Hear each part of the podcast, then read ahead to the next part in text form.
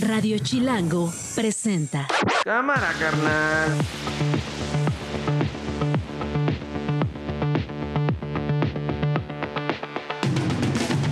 Lunes 18 de febrero del 2024. Es la una de la tarde en punto.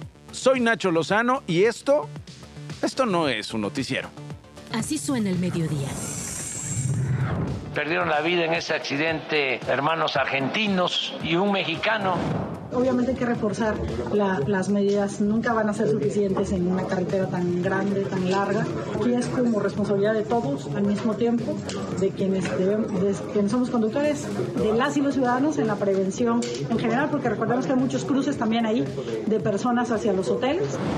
Nos pasamos más de 40 años construyendo una escalera cada vez más sólida, cada vez más robusta, cada vez más firme, para que quien tuviera los votos pudiera acceder al primer piso. Y hoy, desde el poder, quien llegó a ese primer piso por la libre voluntad de la ciudadanía, pretende destruir esa escalera para que nadie más pueda transitarla. Resulta importante, y más aquí en este recinto, señalar la falsedad e hipocresía de aquellos que hablan o marchan por la democracia, cuando en su momento promovieron fraudes electorales. Me llena de esperanza y optimismo ver esta enorme participación de mexicanas y mexicanos. La democracia se ejerce desde las urnas, pero también desde las calles y las plazas públicas. Lorenzo Córdoba, ¿con qué autoridad moral? Si él era un empleado de Peña, Peña le ordenó que les diera candidaturas a quienes ni siquiera reunían las firmas para ser candidato, recibía órdenes.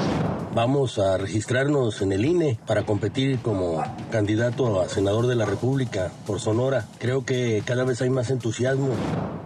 Esto no es un noticiero. Con Nacho Lozano.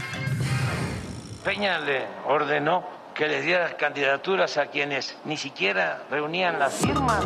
Una con dos de la tarde. Este domingo, el día de ayer, la llamada Marcha por la Democracia o la Hora Rosa. Esta ola que sí se vio en las calles de la Ciudad de México que llevan al Zócalo Capitalino. Hay un duelo de cifras. El gobierno de la Ciudad de México dice que hubo 90 mil asistentes. Organizadores dicen que se trató de 700 mil personas. El único que habló, ya lo escuchábamos al arranque de esta emisión, es Lorenzo Córdoba. Él fue consejero presidente del Instituto Nacional Electoral. Fue el único orador. Escuchamos también la reacción de Xochil Gálvez, eh, quien aspira a ser presidenta, de Claudia Sheinbaum, quien también aspira a ser presidenta. Hoy en la mañana habló desde el estado de Puebla Andrés Manuel López Obrador, ya lo escuchamos. Y bueno, Lorenzo Córdoba, el expresidente, dijo más mm, de lo que también oímos al principio, nos pasamos más de 40 años, decía Córdoba, construyendo una escalera cada vez más sólida, cada vez más firme, para que quien tuviera los votos pudiera acceder al primer piso. Hoy desde el poder, quien llegó al primer piso, se refiere al presidente López Obrador, eso es lo que quiero entender, pretende destruir esa escalera para que nadie más pueda transitarla. Fernando Belauzarán es vocero del Frente Cívico Nacional. Y Fer, tú estabas también ahí en el templete, no hablaste, pero ahí te vimos. ¿Cómo estás, Fer? Bien, bien, gracias, gracias Nacho. Pues ahí estuvimos a- a- animando el evento, que es un evento histórico, Sí. y creo que lo dijo muy bien eh, Lorenzo Córdoba, lo dijo con absoluta claridad, porque hay que recordar que tanto López Obrador como Claudia Sheinbaum ganaron con estas reglas, ganaron con estas instituciones, y después de haberse beneficiado de estas reglas y de estas instituciones, ahora efectivamente las quieren echar a- abajo para que nadie que no sea de su grupo pudiera ascender a ellas, Sí. y eso me parece que es, es grave. A ver, un par, un par de cositas, Fer. Eh, sí hemos tenido al presidente López Obrador en un discurso de, de, eh, digamos, directo contra varias instituciones. Estamos hablando, eh, si te parece bien, comencemos a hablar del INE. Este paquete de reformas, de iniciativas que manda el presidente, pues él lo ha dicho, ¿no? No, no, no son para conseguir los votos en el Congreso que no va a tener, Fer, sino para contrastar dos proyectos en esta elección, ¿no? No es que, Claro. no es que el presidente consiga lo que ha amenazado hacer en estos años. ¿Estamos de acuerdo en eso, Fer? Claro, claro, y es confesión de parte, porque él no es el candidato. E, es más, tiene prohibido meterse a la elección y está confesando que está metiéndose de lleno a la elección. Un jefe de campaña, como lo han llamado en algún momento. bueno, incluso candidato, porque lo que hace... No, pero no es candidato, pero... Lo, Que hace la, lo que hace la corcholata es decir, yo me sumo a sus, yo asumo sus propuestas. Oye, Fer, pero no, es candidato, ¿no? O sea, es decir, no, cierto. no es candidato. Formalmente no, pero como que quiere que la elección se trate de él. Bueno, pues es normal, ¿no? Pues no, no, no bueno, no era normal. Recordarás tú incluso en el viejo régimen, ya regresamos a los destapes, pero en el viejo régimen, una vez que destapaba con dedazo el presidente se hacía a un lado para que el candidato, eh, el candidato oficial tuviera un margen para mostrar cierta diferencia, distinguirse de alguna manera, tener algún protagonismo. Aquí el protagonismo absoluto lo está teniendo el presidente. Está usando recursos públicos de manera descarada a favor de su, de su, de su favorita. Mira, este, hay 34 fallos, 34 sentencias del Tribunal Electoral que le han dicho al presidente, usted violó la ley electoral, corrija, etcétera.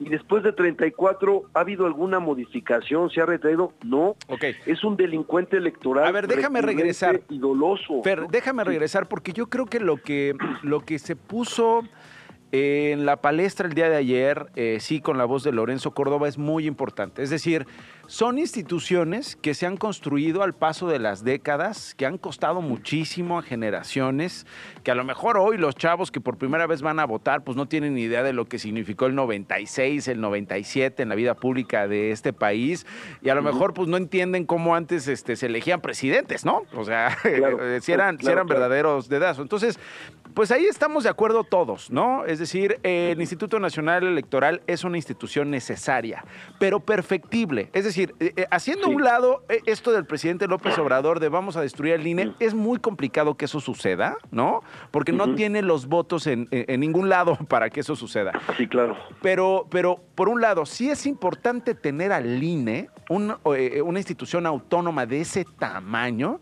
y sí también es perfectible, ¿no, Fer?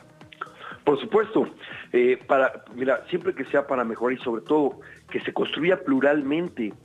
Todas las reformas electorales que construyeron este andamiaje partieron de demandas desde la oposición, ¿no? Y el gobierno concedía y acordaba y salían pluralmente. Ahora vienen del gobierno y no quieren ningún acuerdo con la oposición. Ahora, también veíamos en el INE presidentes eh, del Consejo impuestos desde el gobierno, ¿eh? con tintes de los partidos, pues. Claro, había, por supuesto, aunque tenían cierto margen, ¿no? Control, digamos, ¿no? sí. sí, pasamos de las cuotas y los cuates a los verdaderos militantes. Y ve nada más el ejemplo de la primer ministra designada por dedazo absolutamente militante incondicional, cuya única carta es la obediencia. Entonces, es cierto, no, no niego que, se, que, que las cuotas y los cuates ahí estaban. Y claro, tenían cierto consenso, pero con todo y todo, tenían un margen de independencia y tenían una responsabilidad institucional. Hoy no ves a la presidenta eh, Tadei como independiente siendo presidenta del Consejo General del INEFER? Pues mira, eh, se lo tiene que ganar, porque ella viene de un fraude a la ley. ¿A qué me refiero con fraude a la ley? Que había hay un comité evaluador que eh, para, para procesar las candidaturas y ese comité evaluador fue cooptado o capturado por este por gente del partido oficial descarada, te digo Galván Ochoa, por ejemplo, ¿no? Y otros más. Y entonces en la quinteta que se fue, porque no quisieron acordar con nadie, esta lógica de no acordamos con nadie, ¿no? Y entonces se van a un sorteo y de los cinco que podían ser, cuatro eran parientes de la aristocracia obradorista. Entonces sale el sorteo y sale una pariente de la aristocracia obradorista, qué sorpresa, ¿no? Sí, entonces, sí, por eso es perfectible, ¿no? Es, eso que dices tú, se tiene que ganar esa confianza y se tienen que mejorar y perfeccionar esos procesos. Para generar confianza, ¿no? Porque el INE genera, por, años ha generado confianza, Fernando, y además la gente participa, se entrega en, la, propia jornada de a gratis como, como, como pieza fundamental de la jornada electoral. Sí, claro, y hay un, y hay un servicio electoral profesional que claro que se ha formado por décadas, sí, tenemos confianza, que han contado, que involucran a los ciudadanos perfecto. pero hay cosas que preocupan, sí, mira, ahora van, a, van los, los, capacitadores del INE, los mandan a la guerra sin fusil, no tienen ni los chalecos, no tienen ni los teléfonos. ¿Por qué? Porque quisieron hacer un, un, este, un cambio y traerse incluso gente de encargada de despacho, porque sin acuerdo con los consejeros, que no tienen esa experiencia, que por alguna razón tomaron decisiones un poco improvisadas, que es la marca de la casa de este gobierno. Y bueno, hay algunas cosas que, no, que sí preocupan. Ojalá que se puedan corregir. Hay gente con mucha experiencia y con mucho valor en el INE y que se haga. y creo que ayuda. Para no generalizar. y, y, creo que ayuda que se haya elevado el nivel del debate y de exigencia en la herradura. totalmente. A ver, dos cosas, dos cosas, Fer. Mira, a mí me llamaba mucho la atención. Tú te acuerdas el año pasado esta marcha del INE no se toca, ¿no? Eh, eh, insisto, es que, es, que quisiera un poco separar, porque no, no, creo que lleguemos a mucho si, si nos centramos con, con, la intención de este paquete del presidente, que de verdad yo, yo creo, a menos de que tú creas lo contrario, no va a llegar a ningún lado, ¿no? O sea, no va a conseguir nada el presidente. Es, es como un discurso, es una materia narrativa para los meses por venir. Bueno, eh, el día a día tiene que ver con la vida política de todos los partidos que se enfrentan al INE. Es decir, eh, eh, el año pasado el INE no se toca, el INE no se toca, y te acuerdas que semanas después salía el líder nacional del PRI a decir, el INE no me va a decir que no me puedo reelegir, y salía el líder nacional del PAN a decir lo mismo. Hoy tenemos un aspirante presidencial de Movimiento Ciudadano que está con el gobernador burlándose de una, de una, de una multa de, una multa al gobernador Samuel García este, por el INE. Es decir, todos los días cotidianamente se burla al INE, se vulnera al INE, porque no creo que haya una cultura de respeto, incluidos los que ayer salieron a marchar eh, con cargos públicos o con responsabilidades en los partidos políticos. No hablo de los que fueron de motu propio y de verdad convencidos de que hay que eh, defender al INE. Pero lo otro, ¿no te parece también hipocresía, Fer? El árbitro siempre juega un papel complicado. Incluso en un partido de fútbol, les gritan unos y les gritan otros, dependiendo de, a dónde marca el penal, etcétera, Entonces, eso es un poco natural que haya presiones.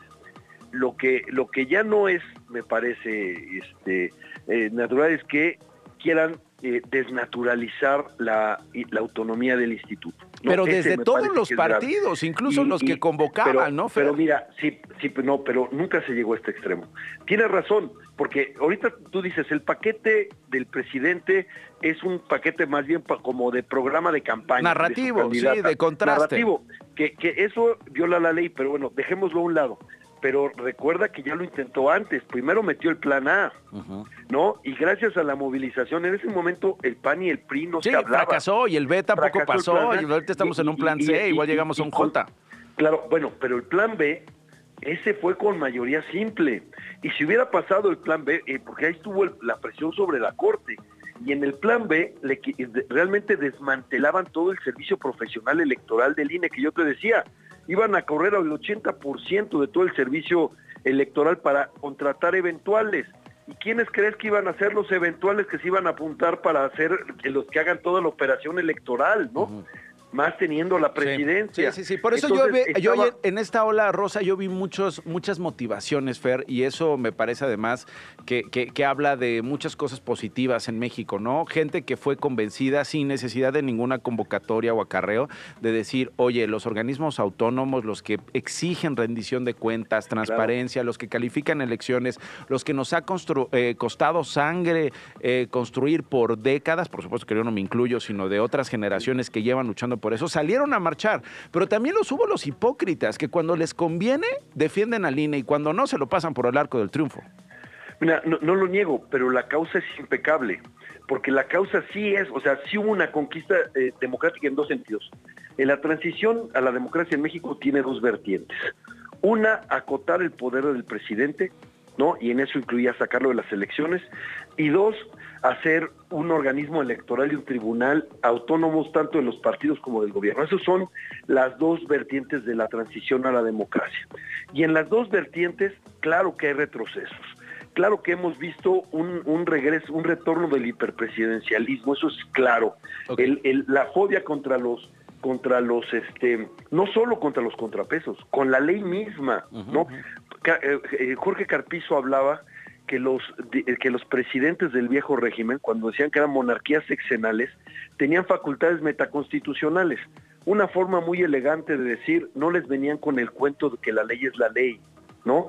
Y aquí tenemos ese mismo problema, te digo, 34 veces el Tribunal Electoral ha sancionado al actual presidente e insiste, ¿no? Tú dime qué, qué eh, eso como un factor de descomposición de la gobernabilidad, del proceso, cómo juega, es el hombre más poderoso del país, en él está la gobernabilidad, ¿no? Entonces, por eso le pedimos que sacara las manos del proceso. Lo mismo, no, no algo muy distinto a lo que López Obrador le pidió a Vicente Fox.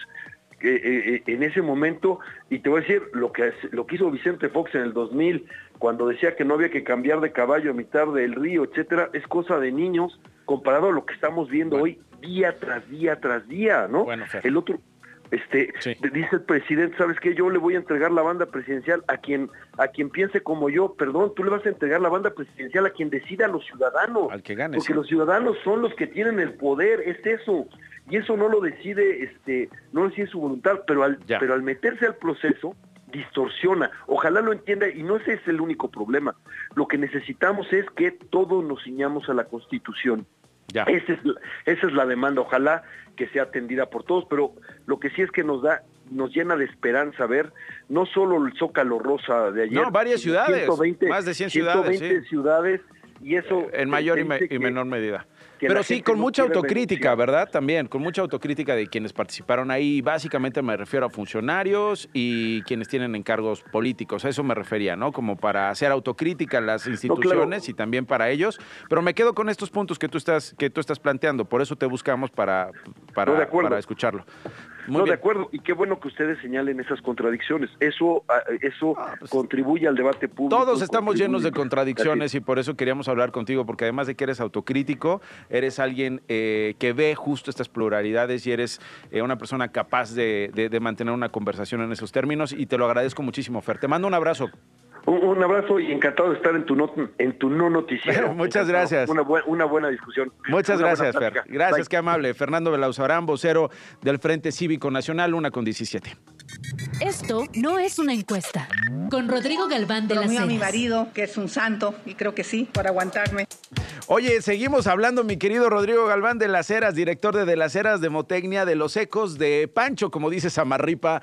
Oye, en el Reforma, mi querido Rodrigo, estas visitas de las dos aspirantes presidenciales al Vaticano, casi, casi eh, como, como un tete a tete. Eh, ¿Cómo lo consigue Xochitl? ¿Cómo reacciona Claudia? ¿Quién gana en este episodio muy original de reunirse con el Papa Francisco, Rodrigo? Sí, ¿no? Como si eh, eso les fuera a dar más o menos votos, si eso les fuera a dar este mejor o peor percepción. ¿No se los da? ¿No les da ni más votos ni mejor percepción? O sea, tú te imaginas pues a la gente en su casa y diciendo, ay, ya saludó al Papa, sí voy a votar por ella. no, o sea, eso no, eso no juega en un país. No, no, no, pues, juega, juega la inseguridad, juega la violencia. El Papa casi no. Mm.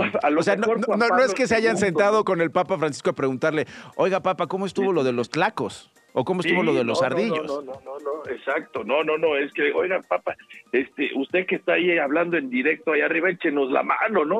O sea, que nos vaya a traer algún beneficio directo, no lo veo así. Mira, yo, yo un poco lo que, lo que quería decirte, incluso con lo del Papa, con lo de, con lo de la marcha, ¿no? Y hay, en la, durante las campañas, en las elecciones, todo empieza con una inercia, con una circunstancia en un momento y con una inercia. Y hay cosas a lo largo de las campañas que pueden cambiar o no las inercias de dichas campañas. Si tú me dices que ambas candidatas hayan tocado la mano divina del representante de Dios en la tierra, cambia las inercias electorales, ¿no? Bueno, pues a lo mejor entonces sí influyó en la elección. Me parece a mí que no. Mm. Eh, o sea, lo que demuestra entonces eh, eh, es otra cosa a otro nivel, es, es un nivel de influencia, es un nivel de, de, digamos, de dimensión de personalidad, es decir, pues es una, una buena jugada por parte de Xochitl ganarle a Claudia Sheinbaum el encuentro con el Papa Francisco, o ni siquiera en ese nivel hay un valor, Rodrigo. No, no lo veo así, no lo veo así. Claro que, yo, yo lo que veo es que quien ya trae una predisposición a votar por Xochitl dijo, ay, mire, ganó no, Xochitl, ella fue primero. Y quien tiene la predisposición de votar por Claudia dijo, ah, pero pasó más tiempo con Claudia. Exacto, porque además parecía una guerra de, estuve con el Papa, llevé a mi esposo, mis hijos 40 minutos. E inmediatamente después es Claudia, ¿no? Diciendo, estuve una hora, una hora con mi marido y nos llevamos mejor, ¿no? Claro, no, no, no, no. Eh, el tema del Papa, la verdad es que no influyó ni siquiera en el círculo rojo. Sea, no cambió ni media inercia. Todo el mundo lo teníamos claro. Todo el mundo eh, eh, vio desde su perspectiva las cosas y nada más, ¿no? Ok. Este, la marcha de ayer, la marcha de ayer, ¿cómo la, la viste? es otra cosa, la marcha es otra cosa. ¿Por qué? Tres razones. primero, en lo nacional, ¿no? va a cambiar tal vez algún tipo de inercia. Sin embargo, no creo que vaya a cambiar el resultado. Ok, buen punto. Y lo voy a y, voy a explicar en lo local, ¿no? En las ciudades en donde esta marcha fue eh, grande, numerosa, como la Ciudad de México, en las elecciones locales yo creo que sí puede cambiar esas tendencias. Mm. Y me explico. Hoy las elecciones se mueven a través de una cosa que se llama percepción de triunfo. Es decir, nadie se levanta, se peina, se viste, encuentra su casilla, se forma una hora para votar por alguien que va a perder, mm. ¿no? Entonces, ¿qué es lo que sí hizo esta marcha? Bueno, esta marcha sí hizo y dejó ver que ese 30% que no está con López Obrador, que no está con su movimiento, está activo, está presente. Se había decaído el ánimo de este 30%. Estaban en sus casas diciendo, ya en lo presidencial ya no hay nada que hacer. Estaban difícilmente iban a salir a votar. Esta marcha los volvió a poner en pie de guerra, los volvió a poner en el mapa. Hoy se está hablando más que de, del Papa Francisco, ¿no? Y eh, eh, digamos, se regresa a, que la gente piense hoy o diga hoy, hay tiro. No sabemos bien si para la presidencial, pero hay tiro. En lo local, por lo menos. En lo local. Clara Brugada debe estar preocupadísima. Eh, las ciudades como Guanajuato, Monterrey, Mérida, Yucatán, en Mérida, en Yucatán, este, Guadalajara, ¿no? Donde la clase media es cuantiosa, deben estar preocupados en Morena porque esto les regresó el ánimo, mm. ¿no? Eh, eh, es decir, la gente está eh, va a salir ahora sí va a salir a votar porque porque vio que hay tiro. Porque... En lo nacional no da, ¿no? Ya. Rodrigo, muchísimas gracias. Te mando un abrazo. Al contrario, gracias a ti. Rodrigo Galván es director de las eras Demotecnia, una con 23. Estás escuchando Esto no es un noticiero con Nacho Lozano. Regresamos. El doctor Roberto Blancarte, sociólogo, historiador, profesor investigador en el Colegio de México. Doctor, me pregunto cómo tomaste este esta eh, suma de eventos, esta sucesión de revelaciones por parte de la jerarquía católica en Chilpancingo, en Guerrero, respecto a un pacto por la paz. Eh, lo hemos estado aquí contando prácticamente diario, hemos estado siguiendo los detalles con nuestros colegas del sur de Guerrero. ¿Cómo lo tomó un profesor investigador como tú en un México como el de este 2024, doctor? Bueno, yo lo tomé muy mal porque me parece una señal inequívoca de un Estado ausente en, una labor tan importante como es la seguridad, la seguridad de sus habitantes. Que una organización de cualquier tipo que no sea parte del Estado eh, tenga que intervenir, sea religiosa o no, tenga que intervenir para hacer la labor que le corresponde a las instituciones estatales de seguridad, pues me parece gravísimo. Segundo, me pareció también muy grave la contestación del presidente de la República. Que está bien, ¿no? Que hagan su esfuerzo, que ayuden a pacificar. Qué bueno que sí, que estén, además le pareció muy bien, imagínate. Sí, sí, sí. Y sin darse cuenta de lo que está diciendo porque lo que está diciendo es, porque además dijo, bueno, siempre y cuando no haya impunidad ni privilegios, o sea, le está otorgando a esa organización la capacidad de hacer una gestión que le corresponde al Estado. Está diciendo, bueno, sí, negocien, pero no vayan a dar esto, no vayan a dar lo otro. O sea, ya le entregó esa capacidad a, la, a la jerarquía católica, ¿no? Entonces, a partir de mañana, pues la población puede decir, no, pues el presidente dijo que ahora ellos son los que pueden hacer esto, ¿no? Y entonces la autoridad política se traslada a una autoridad religiosa, ¿no? Sin, sin de manera muy sutil, ¿no? Sí. Eh, y además o sea pensaba, pensaba en este 2024, doctor, perdón que, que lo interrumpe, eh, pensaba, ¿qué sigue? ¿No? O sea, sigue que se pacten elecciones, bueno, parece que ya lo venimos viendo desde hace años. ¿Qué sigue? Que se pacten gobiernos, ya no solo rutas, ya no solo placas para el transporte público, ya no solo eh, trasiego por zonas que controla uno u otro grupo, es que ya un, un paraestado es ya eh, un llamamiento al voto, que es lo que seguiría, digamos, ya de manera formal, doctor, porque, porque pues la presencia del crimen organizado en los gobiernos y antes en las elecciones ha estado por años. Así es. eh, y bueno, pues lo que sigue es que cada vez más, porque ya hasta lo concedió el presidente de la República, pues eh, las instituciones gubernamentales de seguridad, el ejército, las policías, etcétera, pues no, no, no tienen esa labor, ya más bien van a tratar de que otras organizaciones traten de pacificar, traten de que se pongan, a- que se hagan acuerdos, ¿no? Pero pues obviamente está, está otorgándole una, está declarando al Estado ausente y está diciendo, pues ahora tenemos pues una especie de narcoestado, porque pues estamos permitiendo eso, ¿no? Digo, en el fondo.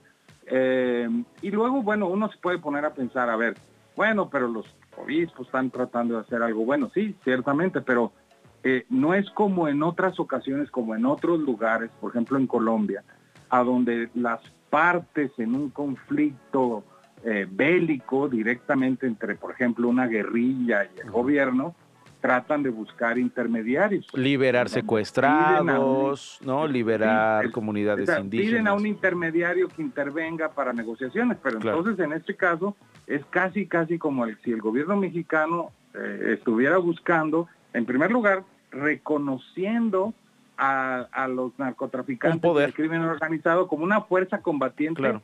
válida, ¿no? Este, legalmente, digamos, aceptable según el derecho internacional. De su Entonces, nivel. pues, exacto, entonces digo, es por, por donde lo quieras ver, es un desastre, yo creo, sinceramente. Bueno, eh, ¿se va a poner peor, doctor?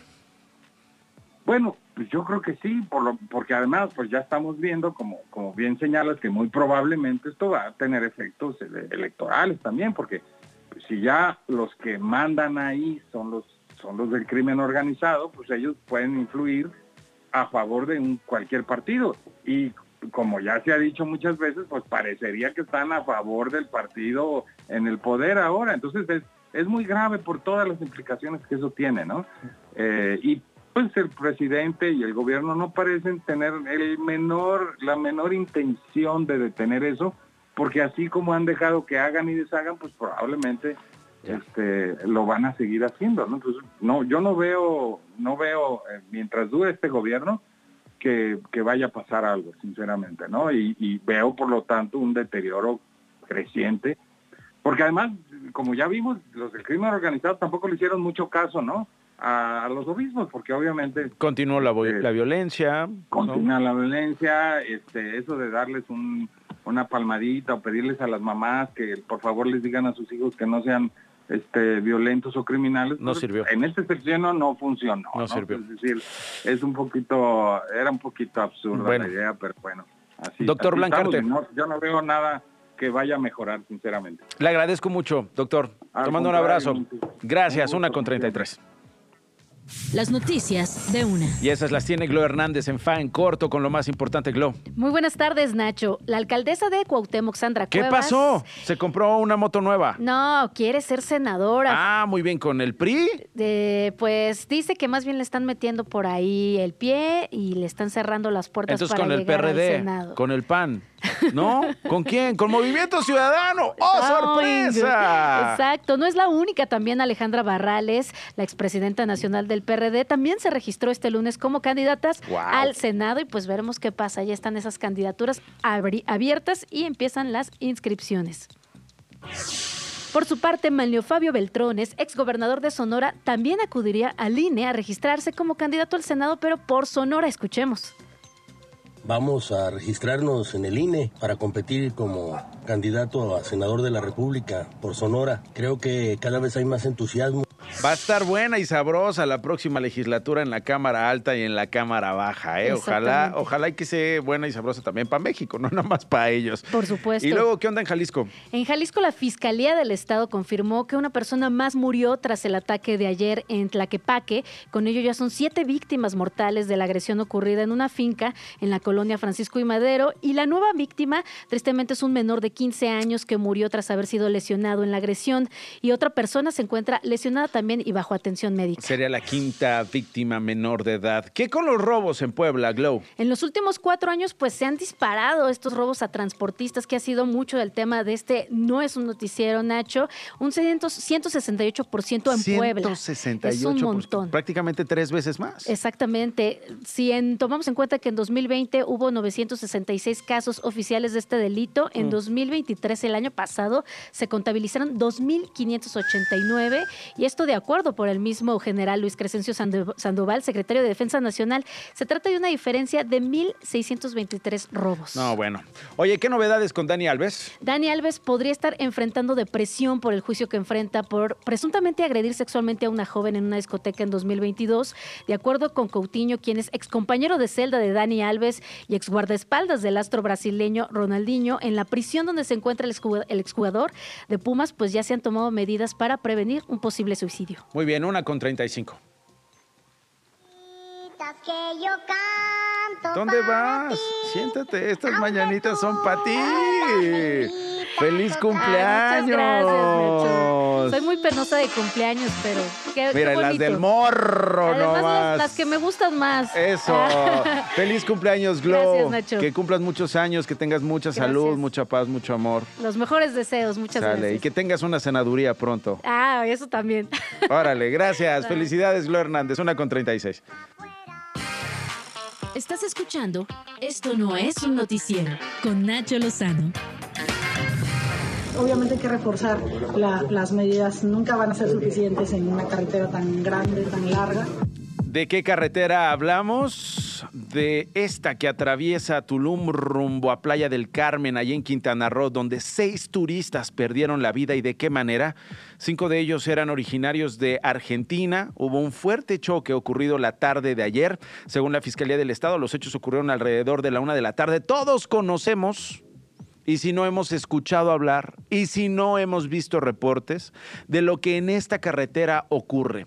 Conecta así Puerto Morelos, y conecta incluso hasta Cancún, Playa del Carmen, ya lo decíamos, Tulum. Y es una carretera recta con topes peligrosa es eh, cuando llueve una trampa mortal. Lo que sucedió es que el conductor de una camioneta particular donde viajaban los turistas perdió el control porque el pavimento precisamente estaba mojado subió al camellón, invadió el carril contrario y terminó chocando con una van que también llevaba turistas. El conductor de este último vehículo fue trasladado a un hospital vía aérea junto con otra persona. La Fiscalía del Estado aseguró que las condiciones climatológicas fueron un factor determinante en el accidente debido a que este se registró casi enfrente del Hotel Palladium en medio de una fuerte lluvia. Cristina Torres Gómez es la secretaria de Gobierno allá en Quintana Roo era de diferentes puntos. Lo que sí sabemos es que era de diferentes puntos, no viajaban como que juntos, contrataron un tour entre varios que estaban dentro de un hotel. Incluso había, hubo alguna especulación que pertenecían a un equipo y demás, eso no es correcto, no, no hay tal cosa. Por cómo venían vestidos quienes vieron los videos, además, de verdad, híjole, las redes sociales en buena medida son una muestra y un espejo de lo que es el país. ¿eh? Estuvieron compartiendo el video de la escena y cómo quedaron los cuerpos después del accidente. Muchos ya, la verdad es que eh, delirando, en fin, terrible cómo es que eh, nos comportamos en las redes sociales no es más que una muestra de cómo somos en la vida real. ¿eh? Ezequiel Hernán es una de las víctimas, Silvia Díaz la otra, Amengual Jerónimo, otro Maximiliano Laviano y Nahuel López. Hay dos argentinos lesionados que fueron identificados como Lucas Ferrondo de 30 años, quien iba como copiloto, y Micaela Tapia de 23. Hay otro hombre que permanece en el Hospital Galeana de Cancún, mientras que la mujer en el Hospitén. La más grave de salud es Micaela Tapia, que tiene las dos piernas fracturadas. Cristina Torres reconoció el peligro de esta carretera, Tulum, Playa del Carmen Obviamente hay que reforzar las medidas, nunca van a ser suficientes en una carretera tan grande, tan larga. Aquí es como responsabilidad de todos al mismo tiempo, de quienes, debemos, de quienes somos conductores, de las y los ciudadanos en la prevención en general, porque recordemos que hay muchos cruces también ahí de personas hacia los hoteles. El presidente López Obrador también habló del accidente hoy perdieron la vida en ese accidente hermanos argentinos y un mexicano en el tramo de Tulum a Playa que la gente de Argentina sepa que estamos atendiendo a quienes lamentablemente perdieron la vida. Estamos buscando que se les dé pues todas las facilidades a familiares. Graciela Machuca es periodista precisamente en Quintana Roo. Graciela, tú conoces desde hace años esta carretera qué peligrosa, no hay poder humano que pueda poner orden, no hay automovilista que pueda respetar los límites de velocidad en una carretera que en muchas partes parece que está mal hecha, Graciela. Nacho, te saludo con gusto desde Quintana Roo. Y bueno, como bien dijiste, cinco turistas extranjeros y un mexicano perdieron la vida de forma instantánea y otro más en un hospital de Cancún, en un fatal accidente registrado este domingo al filo de las 13 horas de la hora local en el tramo carretero Puerto Aventuras Tulum. Los turistas viajaban en una camioneta que por causa, causas aún no determinadas se impactó contra una van de transporte turístico provocando que los ocupantes quedaran atrapados entre los fierros retorcidos. Los hechos se habrían registrado cuando el vehículo que viajaban turistas argentinos integrantes de un equipo deportivo se impactaron contra una van de servicio de transporte turístico de la empresa E-Transfer que estaba estacionada. De acuerdo a versiones en el lugar de los hechos, los turistas de origen argentino iban a exceso de velocidad, lo cual provocó que se impactaran contra la van. El chofer de la van E-Transfer resultó prensado en la unidad presentando lesiones en el brazo izquierdo. Al lugar arribaron autoridades de los tres órdenes de gobierno, así como el cuerpo de emergencia para trasladar a los heridos a Cancún en un helicóptero. Hasta el momento, oficialmente no se han establecido las causas exactas del accidente por lo que serán las autoridades ministeriales quien finquen responsabilidades al presunto responsable. Mm. Sin embargo, se presupone que la falta de señalamientos y un operativo municipal, en este caso del municipio de Tulum, que regule la velocidad, así como la falta de los mismos señalamientos ante las condiciones de lluvia ocasionadas por el Frente 35, pero es común los frentes acá en la península que afectan la región, el chofer perdió el control de la ah, unidad e impactó. a la camioneta de transporte turístico que estaba estacionada. Los operativos Generalmente, y estamos acostumbrados ante la gran incidencia de accidentes, Nacho, que los operativos de los tres órdenes de gobierno son después de los accidentes, mm. pero no existe un operativo permanente a partir de que se anuncie o que se sienta un, la entrada de un frente frío que va a ocasionar niebla y, bastante y derrapes, ¿no? sí. Y derrapes en esta en esta carretera, Graciela. Así es, bueno, te agradezco muchísimo el reporte. Te mando un abrazo, Graciela Machuca, periodista ahí en Quintana Roo. Buen día. Buen día, Nacho. A tus órdenes. Buenas tardes. Igualmente, una con 42. Esto no es un noticiero. Con Nacho Lozano.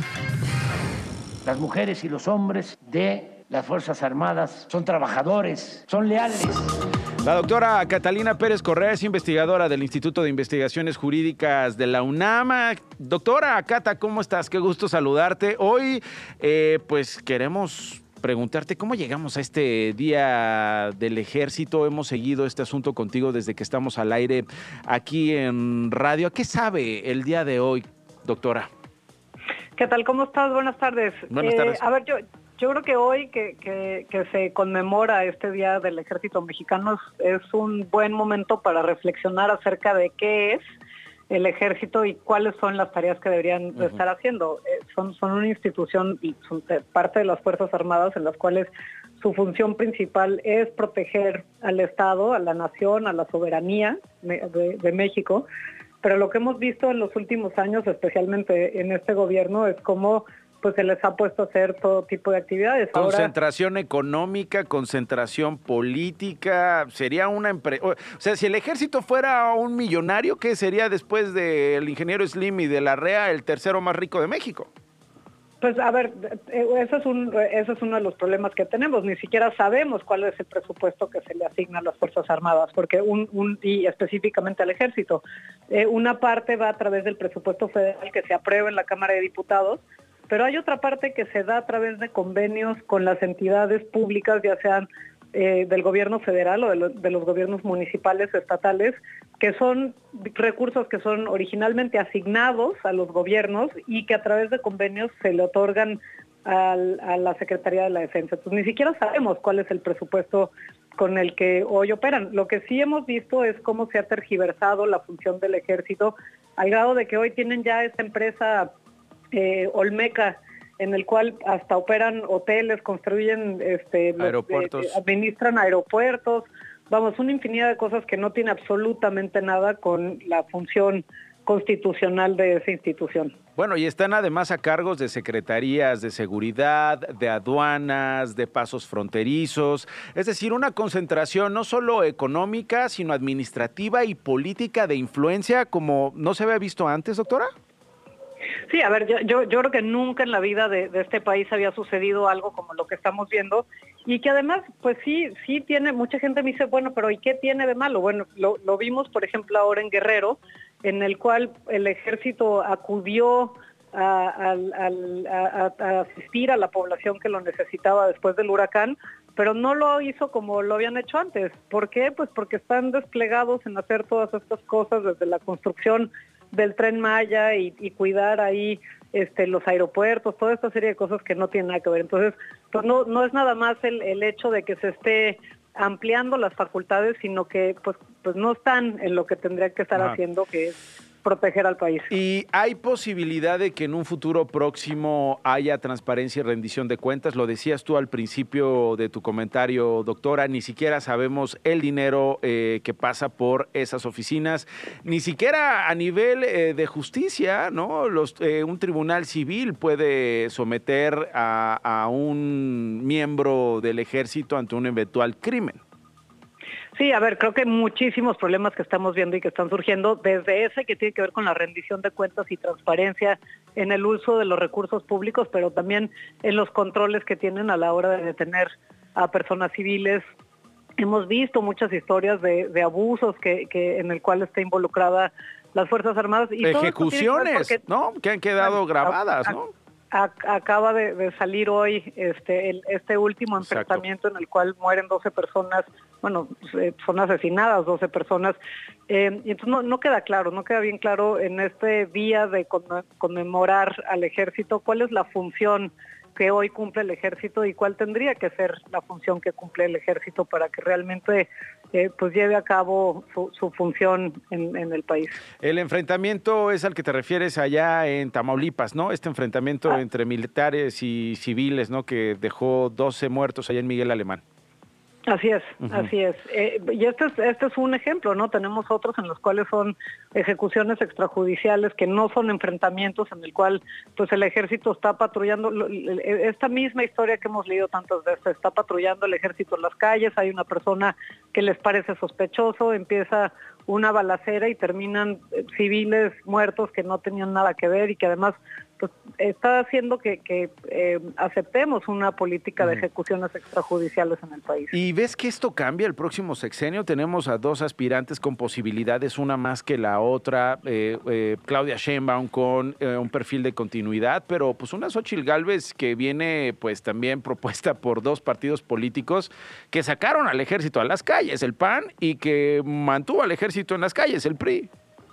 A ver, yo, veo bien difícil un cambio eh, entre las 20 reformas constitucionales que envió el, presidente López Obrador. Hay una en el cual es sobre el ejército y las Fuerzas Armadas, en el cual pues básicamente se cambia la constitución que existe desde 1917 eh, uno de estos artículos que dice que el ejército no puede realizar más funciones que aquellas que estén ligadas a la disciplina militar eh, y se cambia, se, pretende modificar eh, este artículo para que el ejército pueda hacer todo, eh, como estamos viendo. Entonces, básicamente, la, la, idea es legalizar, regular este cogobierno cívico-militar que hoy estamos viviendo de facto en México. Eh, no sabemos bien cuáles son, son los alcances de esto, pero si esta se aprueba, yo creo que es muy difícil, no nada más que el siguiente gobierno lo cambie, sino pues en las próximas décadas no creo que vayamos a ver un cambio y en todo caso va a haber, eh, pues más bien eh, que se va, se va a, a, reforzar esta participación del ejército en la vida pública del país. Es la doctora Catarina Pérez Correa, investigadora del Instituto de Investigaciones Jurídicas de la UNAM. Gracias, Cata. Un beso. Muchas gracias. Adiós. Una con 49. Esto no es un noticiero. Teníamos pendientes desde hace días eh, varias conversaciones, entre ellas una con Alejandro Rojas Díaz Durán, eh, senador suplente del morenista Ricardo Monreal, quien anunció que se suma a la campaña chaca chaca de Xochil Gálvez, no de Claudia Sheinbaum. Alejandro Rojas Díaz Durán está con nosotros. Alejandro, ¿cómo está? Buen día. Buen día, Nacho. ¿Qué pasó? A todo ¿Qué pasó? Lo hemos escuchado en los últimos meses siendo crítico ante la cuarta transformación, lo hemos escuchado siendo crítico con el presidente de México. ¿Por qué irse con Xochitl Gálvez, eh, senador suplente? ¿Qué le hizo tomar esa decisión? Bueno, yo he sido crítico desde el principio del sexenio, cuando se canceló la posibilidad de que México tuviera un nuevo aeropuerto internacional eh, como un hub aeroportuario de clase mundial, fue un error estratégico para la economía de todo el país, que nos va a costar y nos sigue costando miles de millones de dólares, porque México perdió la oportunidad de, potenciar todo su turismo para que tuviéramos aquí mayor empleo. y sobre todo mejores servicios. Sí, lo hemos visto crítico en varios temas, tiene razón. En todo, en todo el sexenio. Mi crítica ha sido también de fondo porque el proyecto original que nos hizo ganar en el 2018 fue desviado por el presidente López Obrador, por Morena, y ahora lo ha retomado es Claudia Sheinbaum. Eh, eh, pues ahora sí que incumpliendo los compromisos y los principios y las promesas que hicimos en esa elección que nos llevaron al triunfo en ese entonces. ¿Y ahora qué hará con Xochitl Galvez? Le ha dado la espalda. ¿Qué hará ahora con Xochitl Galvez en este proyecto rumbo a la presidencia? Hay muchos sectores de la sociedad que ha excluido, ha excluido precisamente del proyecto. Creo que no me escucha, ¿verdad, esos Alejandro? sectores que han sido excluidos son los que definieron el mm, triunfo electoral. Así que yo he decidido apoyar a Xochitl Galvez porque es una ciudadana que no tiene compromisos partidarios, y porque también está comprometiéndose a incluir precisamente a todos aquellos que que fueron excluidos, porque México es de todo, no solamente ahí me escucha, don Alejandro. de una parte. ¿Me escucha? Ahí estamos. ¿Me escucha, don Alejandro? Sí. Ah, es que no, es que le estaba hablando y, parecía que no, que, no me escuchaba. Eh, ahora sí, ahí estamos. Eh, don Alejandro, dice usted, Xochitl Gálvez que no tiene compromisos partidistas, pero pues es candidata de PRI, PAN, PRD. Sí, pero ella no milita en ningún partido. Ah, pero pues eso. Ella, ah. ella le impulsó más la ciudadanía. Ok. Y por la ciudadanía va a ganar. De hecho, o sea, no, no va a ganar ni por el PRI, ni por el PAN, ni por el PRD, que, don Alejandro. Que, aunque ella obviamente está registrada por los partidos, porque no hay manera de, competir realmente en México si no vas con los partidos. Mm, ah, ok. Entonces, ni Alejandro Moreno, ni Marco Cortés, ni Jesús Zambrano juegan en la campaña de Xochitl como los ciudadanos. No, los ciudadanos es lo que va a impulsar y está impulsando el triunfo de Xochitl Galvez. Eso se va a ver claramente en las próximas semanas. De hecho, ayer yo creo que fue una, una clara muestra de que la ciudadanía está harta. Despierta. De, del odio que ha sembrado este gobierno, de la división y sobre todo la amenaza cierta de que se consolide un régimen autoritario, antidemocrático y militarista en México. Y eso evidentemente sería una regresión histórica que no vamos a permitir. Así que este, van a ser millones y millones de votos. que van a su relación con el su relación con el senador Ricardo Monreal, ¿cómo está?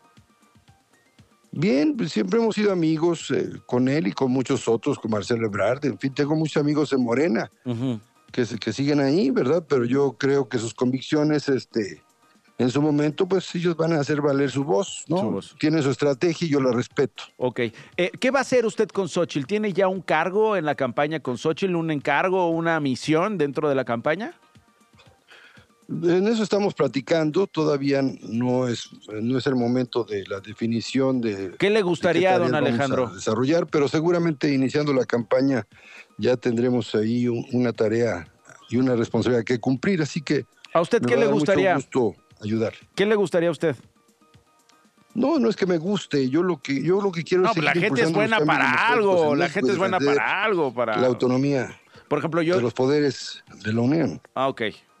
Bueno, pero pues usted tiene sus habilidades y es bueno para algo respecto a los demás. Yo no creo que usted tenga el mismo perfil que Santiago Krill o que este Ildefonso Guajardo, los demás. ¿A usted qué le gustaría hacer, don Alejandro?